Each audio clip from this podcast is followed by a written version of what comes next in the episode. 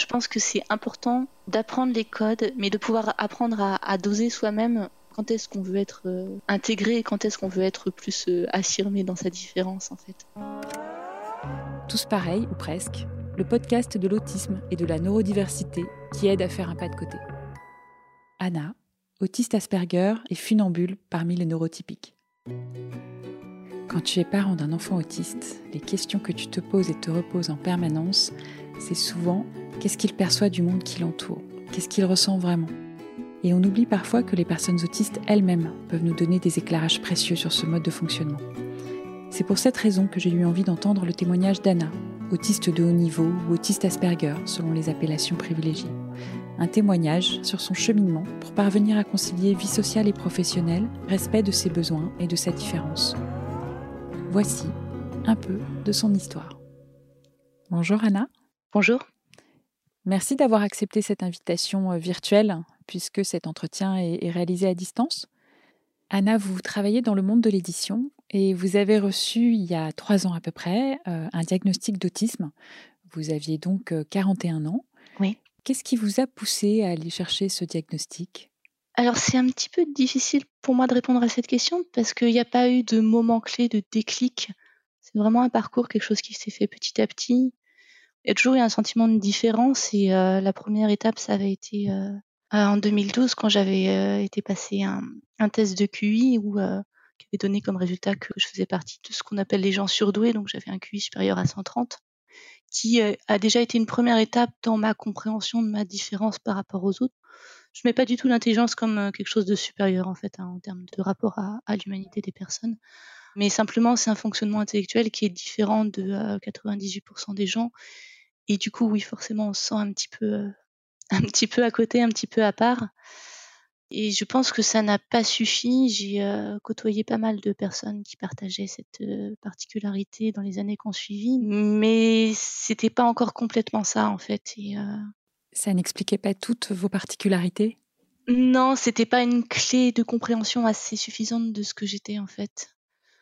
L'autisme, ça a toujours été quelque chose euh, qui était là chez moi. Enfin, j'ai retrouvé des, textes que j'avais écrits, euh, donc là j'ai 44 ans, des textes que j'avais écrits quand j'avais 20 ans. Euh, je les avais appelés des autistiques. Voilà, c'était des petits poèmes. Hein, ils s'appelaient autistiques. Donc il y, avait, il y avait quelque chose en tout cas qui était présent dans un coin de mon cerveau. Et puis oui, puis j'ai lu, j'ai été chercher sur internet. La bande dessinée de Julie Dachez, La différence invisible, c'est aussi un, pour le coup quelque chose qui m'a vraiment décider à, franchir le, pas de euh, d'essayer d'avoir un diagnostic, ce qui est très compliqué euh, à l'âge adulte. Enfin, c'est compliqué, je crois, déjà pour les enfants, mais à l'âge adulte aussi. Hein. Et, votre réaction en recevant ce diagnostic? Je crois que c'était vraiment du soulagement parce que ça collait tellement bien à ce que je ressentais que ça aurait pas été ça, ça aurait été compliqué. Voilà. Mmh. C'est la boucle qui se bouclait avec euh, les petits poèmes que vous écriviez à l'âge de 20 ans et puis peut-être avec d'autres événements. Oui, oui, oui, oui, tout à fait. C'était, c'était, les choses prenaient du sens et s'ordonnaient en fait. Il y avait une clé de compréhension. Je reviens parce que j'aime bien cette expression-là, qui était vraiment pertinente et, euh, et avec euh, maintenant j'ai trois ans de recul seulement sur mon diagnostic, mais cette pertinence est de plus en plus forte. Vous en avez parlé à vos proches quand vous avez reçu le diagnostic ou vous l'avez gardé pour vous? Alors il y a mon compagnon qui m'a accompagné pendant toute la démarche, donc ça c'était très important. J'en ai parlé à mes parents parce que euh, justement dans la procédure diagnostique, euh, la psychologue a, souhaité s'entretenir avec eux pour euh, voir comment j'étais quand j'étais petite. Là encore, je fais de la pub, mais la bande dessinée de Julie Dachez était pas mal pour ouvrir la conversation en fait avec eux sur le sujet. Je leur ai proposé de la lire. Eux, c'est quelque chose qui leur était pas venu à l'esprit? Non, ils avaient bien vu que j'étais différente et que ma mère m'a dit que quand j'étais petite, elle savait pas trop comment me prendre, mais il n'y avait pas eu d'intuition à ce niveau-là, non. Oui, ils n'avaient même pas fait de recherche à ce sujet. Non, mais ce qui est pas forcément plus mal, j'en discutais avec une autre amie, une autre amie autiste, et on se disait que finalement, je suis née en 76, dans ces années-là, être autiste, c'était pas très très bien pris en charge. Enfin, la psychanalyse était vraiment très prégnante, donc je ne sais pas si ça aurait pas fait plus de mal qu'autre chose.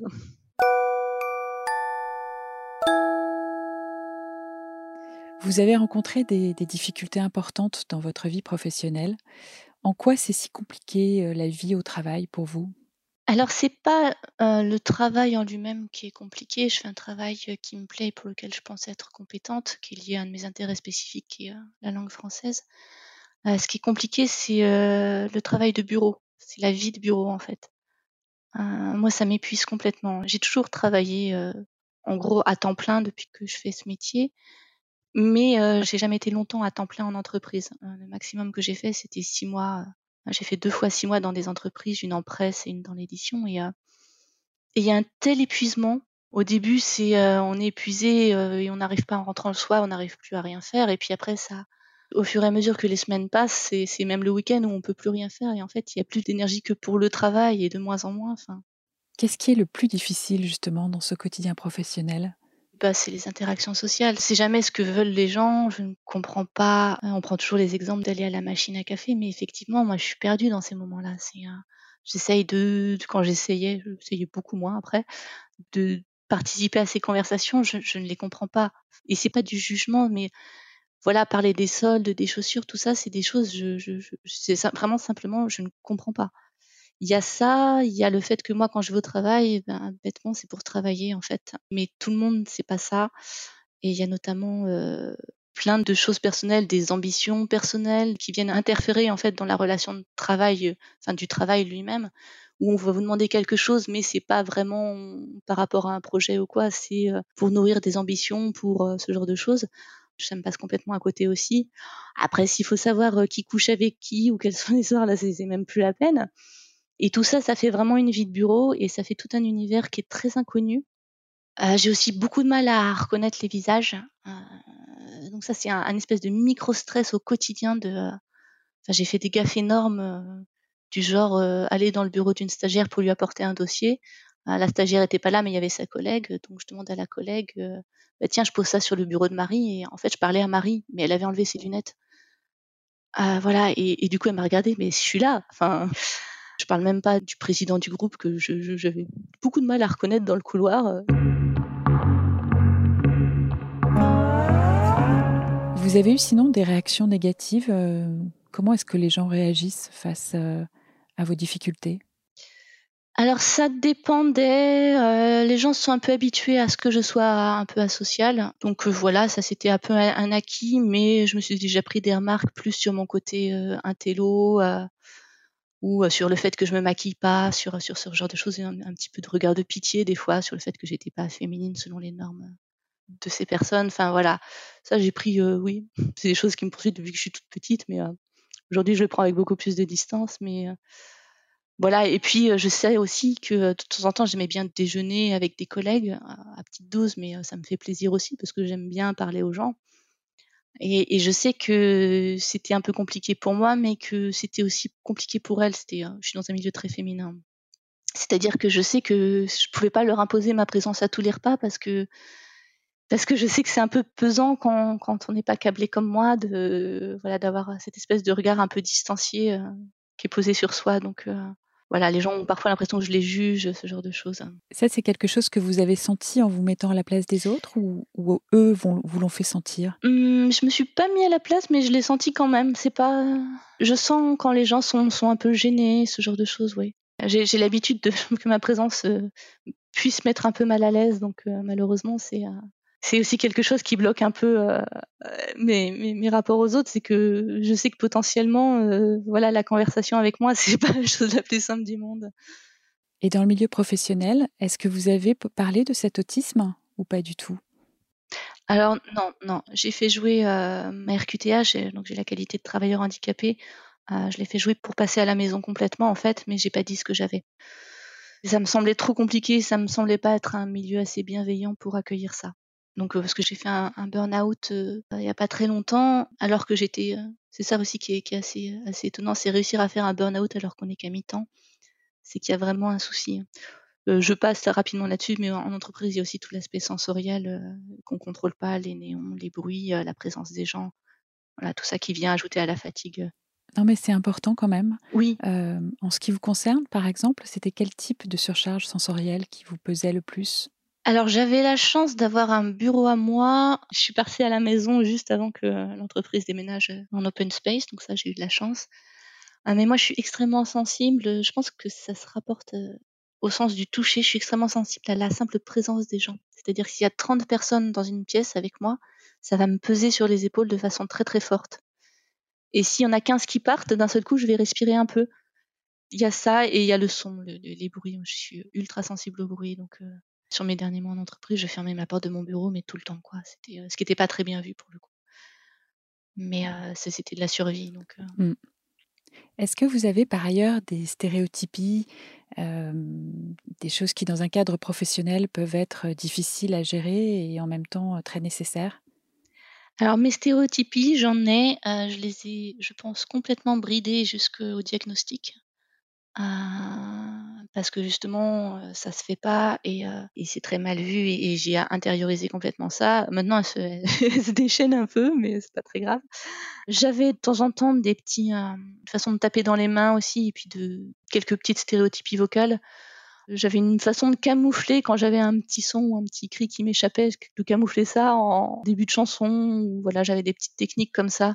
Taper dans les mains, je le faisais en sortant du métro, dans le flot de la foule, où là il y avait du stress aussi évidemment, euh, où ça passait plus inaperçu. Enfin, j'étais très consciente du fait que c'était regardé bizarrement et que voilà, fallait que je. D'ailleurs, je sais pas s'il fallait vraiment que, mais que à l'époque, je préférais euh, dissimuler tout ça, quoi. Est-ce qu'il y a quand même des, particularités que vous voyez comme des, plus, comme des avantages liés à votre mode de fonctionnement particulier? Alors, il y a des choses qui m'aident professionnellement. Ben, voilà, j'ai donc je travaille dans un de mes intérêts spécifiques et donc je pense que ça joue pour la qualité de mon travail. Vous pouvez nous rappeler quel est exactement cet intérêt spécifique? Donc c'est tout ce qui est linguistique, langue française, etc. Donc je travaille sur des textes toute la journée pour les, essayer de les améliorer et, et voilà, j'ai un sens de la langue, je pense, qui est lié à tout ça, et une compréhension de la structure euh, d'un langage, d'une façon de parler, de comment ça fonctionne, qui fait que oui, je dois avoir des petits bonus à ce niveau-là. Pour le reste, j'aimerais bien être très positive, mais, euh, mais le monde tel qu'il est, est, pas du tout fait pour des personnes euh, TSA. Enfin, à la fois, je pense que c'est très important qu'on existe et qu'on soit là avec notre naïveté, notre franchise, notre côté direct qui secoue un peu parfois je pense que c'est très très important pour le monde, mais euh, à titre personnel, euh, le monde, on se le prend dans la tronche, mais en permanence, quoi. ouais. Euh ça reste douloureux. Oui, oui, oui. Et après, je pense que c'est un monde qui convient à pas grand monde, en fait. Si on repart sur le milieu professionnel, il s'est vraiment durci ces dix dernières années, je trouve en termes de rentabilité, de performance, tout ça, tout ça, des valeurs qui sont très loin de moi, mais qui, je pense aussi, sont très loin de pas mal de gens ou qui pourraient être moins fortes. Et, voilà, je pense que le monde tel qu'il est ne convient pas à grand monde. Après, les premiers fusibles à sauter dans ces trucs-là, c'est les gens hypersensibles et les personnes autistes en font partie. Voilà, les burn-out, les, choses comme ça, ça se multiplie. Et, je pense que nous, on a un petit peu des, symptômes, les premiers symptômes du fait que, que, ce monde déraille de plus en plus. Quoi.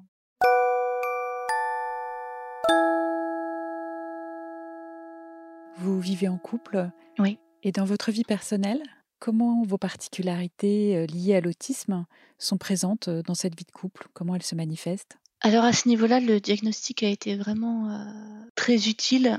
Je vis avec quelqu'un qui n'est pas autiste, mais qui n'est pas non plus complètement standard, on va dire. Et ça a permis de lisser certaines choses qui étaient un petit peu compliquées dans notre relation, dans nos, interactions, dans nos façons de se parler parce qu'il comprend maintenant certaines choses sous cette lumière-là, et, donc on essaye de s'adapter à ça. Je prends un exemple, j'ai un rapport à l'heure qui est très autistique. Si vous me dites je fais ça dans cinq minutes, pour moi c'est dans cinq minutes, mais c'est vraiment à la seconde près, quoi. Je sais intellectuellement que dans cinq minutes, ça veut dire bientôt, mais pour moi, ça veut dire dans cinq minutes. Et typiquement, c'est le genre de situation qui a pu mener à des tensions parce que ben, ça faisait cinq minutes et il faisait toujours pas ce qu'il m'avait dit qu'il allait faire. Euh, et, et, maintenant, il sait que l'heure, pour moi, c'est l'heure, donc euh, il fait plus attention à comment il me parle à ce niveau-là. Il est plus précis. Euh, ou alors il me dit, là, je sais pas, je te dirai quand je serai prêt, je sais pas dans combien de temps. Ce qui me va aussi comme réponse. C'est plus incertain, mais je préfère ça plutôt qu'un 5 minutes qui en fait est 15 minutes. Donc c'est des petites choses relationnelles, mais qui permettent que les mécanismes, les rouages soient mieux huilés entre nous en fait. Euh, j'ai aussi euh, un petit élément structurant euh, au quotidien qui a quatre pattes, qui est mon chat. je le mentionne parce que, bon, outre que c'est un centre d'intérêt un peu envahissant pour moi, chez les personnes autistes, les animaux, c'est quelque chose de, très précieux souvent. C'est une vraie passion et c'est des rapports tellement simples et, euh, et c'est très apaisant émotionnellement aussi d'avoir un chat. C'est vraiment un régulateur émotionnel pour moi. Ça fait vraiment partie des choses qui vous ressourcent et qui vous apaisent. Oui, complètement. Et dans la sphère amicale, est-ce que les relations euh, amicales que vous avez nouées, c'est plutôt avec des personnes autistes ou au contraire, pas spécialement? Alors j'ai pendant très longtemps eu seulement euh, peut-être deux, trois personnes dans ma sphère amicale, mais c'était des amis très proches, ce sont toujours d'ailleurs.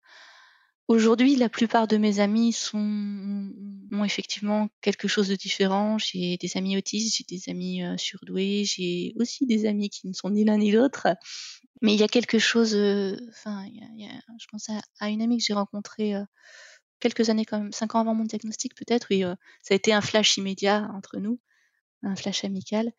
Bah, quelques années plus tard, je l'ai un peu poussée, mais euh, à chercher là-dedans. évidemment, elle a eu un diagnostic d'autisme à son tour. Donc, il y a, voilà, il y a quand même quelque chose où on se reconnaît parfois. Et tous mes amis qui sont euh, non autistes euh, et qui n'ont pas particulièrement de spécificité, c'est aussi des gens qui ont une sensibilité particulière, un rapport à l'humain.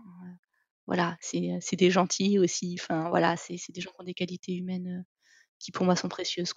Oui, des choses que vous n'avez pas forcément retrouvées dans votre milieu professionnel pour le coup. C'est ça. Tous pareils, ou presque, le podcast de l'autisme et de la neurodiversité qui aide à faire un pas de côté. Dans votre parcours euh, professionnel et personnel et aussi dans votre parcours d'enfant, sur quoi vous avez pu vous appuyer pour euh, vous construire finalement? Alors, Je pense qu'un élément très important, ça a été mon frère, euh, qui a un an et demi de plus que moi. Donc on était deux dans la fratrie. Euh, là, non plus, je vais avoir du mal à vous trouver des exemples précis, mais euh, ça a vraiment été mon facilitateur social en fait. C'était assez drôle, mais mes parents m'ont dit que non, c'est la psychologue qui les a, qui les a, qui leur a fait passer l'entretien, qui m'a dit qu'elle avait eu beaucoup de mal à, à trouver des anecdotes. Elle avait besoin d'anecdotes pour voir comment j'étais petite. Des anecdotes où j'étais seule en fait, où j'étais sans mon frère. Et ça a été un modèle pour moi. Les quelques colonies de vacances qu'on a fait, moi, ça se passait jamais bien. J'arrivais jamais à me faire des copines et je finissais toujours avec mon frère et ses potes. C'était, lui était très, très cool avec ça, très accueillant. Petite, ça a vraiment été quelqu'un d'extrêmement important et d'extrêmement structurant. Et lui, lui a joué ce rôle de bon gré. Ça n'a pas été pour lui euh, un poids ou une obligation. Oh oui, oui, ça s'est fait très, très naturellement. Enfin, j'étais sa petite sœur, quoi. Donc euh, voilà. Puis on avait nos jeux, on était très proches et très complices. Ça, s'est fait de façon très fluide et très simple pour le coup. Quand on a préparé cet entretien ensemble, vous me disiez qu'il y a des messages que vous aimeriez bien faire passer euh, aux parents d'enfants autistes et notamment euh, euh, aux parents de petites filles ou de jeunes filles autistes. Oui, c'est quelque chose qui me tient un petit peu à cœur parce que l'autisme chez les filles est quand même différent de chez les garçons. Il y a les, les grands axes sont les mêmes, mais leur manifestation est différente. Et euh, il y a des choses qu'on fait et qu'on fait faire aux petites filles qui sont vraiment délétères et qui sont sur le long terme. il y a beaucoup de, choses autour de tout ce qui est euh, compétences sociales. Euh. Tout ça, c'est des phénomènes sociaux aussi. Hein. Une fille, en général, doit être réservée, calme, etc. Tout ça. Et ça s'accentue encore plus chez les filles autistes. Mais il faut vraiment apprendre à, à s'affirmer. C'est beaucoup plus important, je pense. D'apprendre aussi à dire non à placer ses limites, à savoir ce qu'elle est, à, à refuser des choses parce qu'il y a des vrais risques. Euh, et là, je parle de sujets pas très très drôles, euh, de violences sexuelles, ce choses-là. Euh, les personnes autistes, garçons et filles, mais particulièrement et encore plus les filles, sont exposées à ça, plus que la population générale. Et il y a vraiment à apprendre quelque chose à ce niveau-là, à enseigner quelque chose à ce niveau-là aux, aux, enfants et particulièrement aux petites filles. Ouais. Surtout à l'adolescence, certains ados autistes peuvent être très au contraire très affirmatif et très euh, avoir un comportement un petit peu euh, de défi beaucoup plus que d'autres adolescents avec les parents. En tant que parent, peut-être faites attention que c'est pas forcément la même chose à l'école, que l'enfant que vous avez chez vous et l'enfant qui est à l'école, c'est pas forcément le même. Et euh, peut-être essayer d'être attentif à, à, savoir ce qui se passe à l'école et à avoir ne pas projeter l'image que vous avez de votre enfant sur la personne qui sera en milieu scolaire, enfin, et notamment sur la période du collège. Vous, voulez dire que parfois certains enfants prennent beaucoup sur eux à l'école et, du coup se relâchent, voire se défoulent totalement à la maison? Oui, je pense, oui. Et, je pense que la période du collège est, est particulièrement délicate. ça a été le cas pour moi, mais je crois que c'est vraiment plus, c'est assez documenté que c'est un âge qui est, particulièrement difficile pour les jeunes parce que c'est l'âge auquel la, pression sociale pour être comme tout le monde est la plus forte. Au lycée, on peut commencer à être un peu rebelle, un peu différent. Ça, se fait mieux, mais le, collège, c'est terrible pour ça. Et c'est aussi l'âge où euh, la structuration sociale des relations sociales se complexifie énormément pour les personnes non autistes, en fait. Et il y a un décalage souvent euh, où la personne autiste va continuer à fonctionner comme elle était euh, en primaire, alors que, les choses sont beaucoup plus complexes, le relationnel est beaucoup plus complexe, et il va y avoir un décalage et un retard par rapport à ça. Et ça peut entraîner bah, beaucoup de brimades, ce, genre de choses. Je sais que quand j'étais en quatrième, j'avais un an d'avance. Donc j'avais 12 ans, j'étais dans une classe où il y avait pas mal de personnes qui avaient deux ans de retard. 12 ans, 15 ans, c'est terrible comme différence à cet âge-là. On s'est pris un, petit peu pas mal dans la tronche euh, venant de filles, surtout évidemment parce que à 12 ans, j'intéressais pas beaucoup les garçons de l'époque, euh, tant mieux d'ailleurs. Mais euh, en plus, je devais représenter pour, les, filles de 15 ans ce qu'elles avaient été, ce qu'elles ne voulaient plus être. voilà, enfin, il y avait, il y avait plein plein de choses, je pense, qui se mélangeaient à ça, mais mais ça a été une période vraiment très très difficile et là j'étais complètement seule. Hein. Enfin, on, rigole avec ça euh, parce que je suis pas la seule à avoir vécu cette expérience, mais il y avait tout un, un, gang des toilettes. Enfin, on était plein à se cacher dans les toilettes pendant les récréations en attendant que ça passe, quoi. Enfin, moi j'ai vraiment passé des récréations enfermées dans les toilettes à attendre la sonnerie, euh, voilà, juste pour pas exister dans la cour de récréation à ce moment-là, pour pas être vue, pour pas. Bon, il y a plus épanouissant comme vie scolaire. Oui, ça a pu même aller jusqu'au harcèlement? Oui, oui, oui, ça a été jusqu'au harcèlement. J'ai, j'ai pas eu de brimade physique. J'ai échappé à ça, mais oui, oui, j'ai, ça a été jusqu'au harcèlement. Oui. Je dis, l'année de quatrième, c'est euh, encore une fois, j'ai pas de souvenir très très précis, mais euh, c'est resté émotionnellement quelque chose de très, de très marqué pour moi. Ouais, juste euh, le souvenir de passer ces récrés cachés dans les toilettes. Oui. Ce qui est en général le signe que ça se passe pas très bien. Oui, que c'est pas formidable.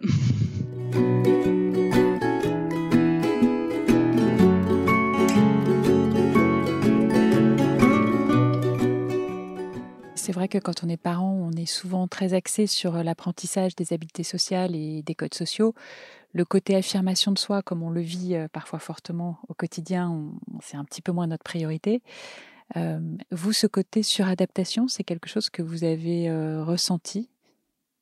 Ah, je me le suis imposé toute seule parce que j'ai senti que la société me le demandait. Enfin voilà, et je l'ai sûrement en plus exacerbé un peu, mais mais oui, oui, oui, c'est, euh, ça me fait très plaisir quand j'arrive à envoyer balader quelqu'un, par exemple. Euh, ce qui se fait de plus en plus, mais, euh, mais oui, ça c'est des choses difficiles. Et pour revenir sur ce que vous disiez sur le fait que les parents sont assez focalisés sur les habiletés sociales, le fait que leur enfant soit intégré, ce qui se comprend tout à fait et qui est, bien légitime, mais il faut faire attention parce que un enfant autiste, même autiste de haut niveau, enfin, sera jamais pareil qu'un enfant non autiste. et à la limite, je dirais une, intégration parfaite et une assimilation parfaite des codes sociaux, euh, c'est une bombe à retardement. C'est-à-dire que si l'enfant se, plie complètement aux normes, à un moment, ça va exploser. Quoi. Ça peut être 10, 20, 30 ans plus tard, mais ça va être très, très, très, très violent. Je pense que tous les comportements qui sont pas dangereux pour la personne ou pour les autres, euh, la limite que je mets, par exemple, c'est euh, les comportements d'automutilation ou les comportements agressifs envers les gens, où ça, effectivement, faut travailler dessus, c'est mieux. Les comportements aussi qui sont socialement compliqués, euh, du genre une personne, un enfant ne supporte pas les, la sensation des vêtements et va commencer à se déshabiller dans la rue. Là, effectivement, il faut faire quelque chose, mais quand c'est des petites stéréotypies, le flapping, les mains qui battent, les, euh, est-ce que c'est vraiment important d'arrêter ça? Je pense que non, et je pense que ces stéréotypies, elles ont un sens. C'est vraiment quelque chose qui est lié à l'émotionnel chez moi. Je pense chez pas mal de gens, de personnes autistes, c'est ça aussi je gère mes émotions avec les stéréotypies. Ça me permet de pas exploser et de mieux les laisser passer en fait. Et je pense qu'il y a aussi plein de comportements qui font autistes et qui peuvent mettre mal à l'aise euh, peut-être des parents ou, la sphère un peu plus large. Donc c'est des comportements qui font bizarre effectivement, mais je pense pas que ce soit bien de vouloir absolument les faire disparaître. Je pense que c'est vraiment pour le coup délétère sur le long terme. Oui, finalement pour vous, ça c'est plus le, problème des autres. Hein. Euh, euh, c'est à l'environnement, c'est à l'entourage de faire avec ces bizarreries, ces particularités, oui. ces choses qui parfois peuvent un peu surprendre, euh, euh, voire déranger? Oui, oui, oui. Et si l'enfant ne veut pas faire la bise à Tati, en fait, c'est pas grave, quoi, de pas faire la bise à Tati. Et si Tati insiste encore pour avoir une bise et être, euh, eh ben, soutenir son enfant en disant, bah non, là, il veut pas, c'est pas grave, il t'a dit bonjour, il n'a pas envie de te faire la bise, et que l'enfant sente que sur ces choses-là, voilà, il a le soutien de ses parents.